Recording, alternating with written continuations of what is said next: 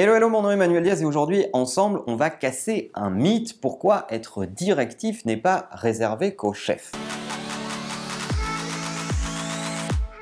Souvent, être directif est considéré comme arrogant, en tout cas dans notre culture, et uniquement réservé aux gens qui ont le bon job title sur leur carte de visite, c'est-à-dire que tu ne peux être directif que si tu es manager, que si tu, es directeur ou quelque part dans la chaîne de commandement. Et si tu commences à être un peu directif alors que tu n'es rien de tout cela, les gens vont commencer à te regarder de travers. Grave erreur. Alors certes, pour ma part, je dirige une boîte que j'ai fondée, donc la question managériale se pose pas beaucoup. Ceci dit, euh, même avec mes associés et avec l'ensemble de mes collaborateurs, j'encourage tout le monde à être le plus directif possible, encore plus par email.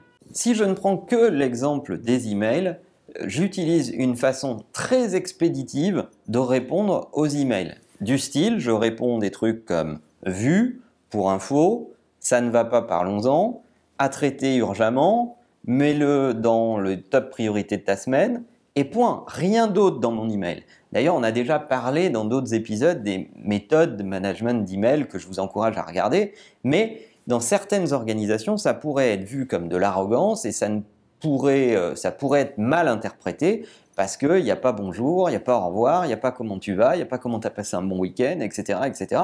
Parce que tout ça est finalement très contre-productif. En fait, quand je fais ça, j'estime utiliser deux ressorts extrêmement simples. Le premier, c'est le respect du temps de mon interlocuteur et le mien. Faire en sorte que on ne gaspille pas le temps à lire des emails de une page et demie qui pouvaient être résumés en trois bullet points.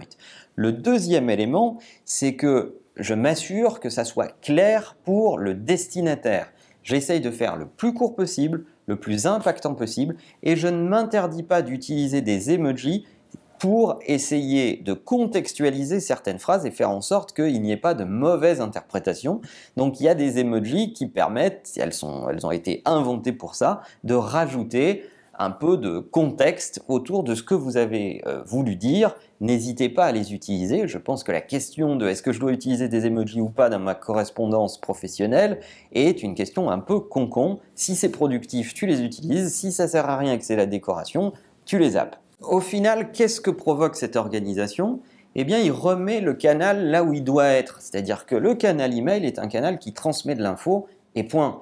Et les canaux de conversation sont euh, euh, la visio, euh, le vrai meeting en face à face. et ça permet d'être beaucoup plus productif. On ne fait pas un feedback sur des éléments complexes, difficiles à décortiquer à coup d'email. Il vaut mieux s'appeler 8 minutes, en parler. Et c'est pour ça d'ailleurs que je passe énormément de temps au téléphone ou en visio parce que je préfère un canal live pour parler euh, et pour échanger quand on a besoin vraiment d'être en live plutôt que d'envoyer des romans par email qui sont en plus sujets des fois à quiproquo. Donc je vous encourage à être très directif dans vos emails, testez ça peut-être d'abord dans vos équipes ou si vous êtes euh, euh, plutôt euh, en bon feeling avec votre manager, prévenez-le de cette expérimentation et donnez-vous une semaine, dix jours pour essayer. Et je serais curieux d'avoir vos feedbacks dans les commentaires parce que je suis sûr que vous allez gagner en productivité. Et en attendant, n'oubliez pas que la meilleure façon de marcher, c'est de vous abonner. À bientôt.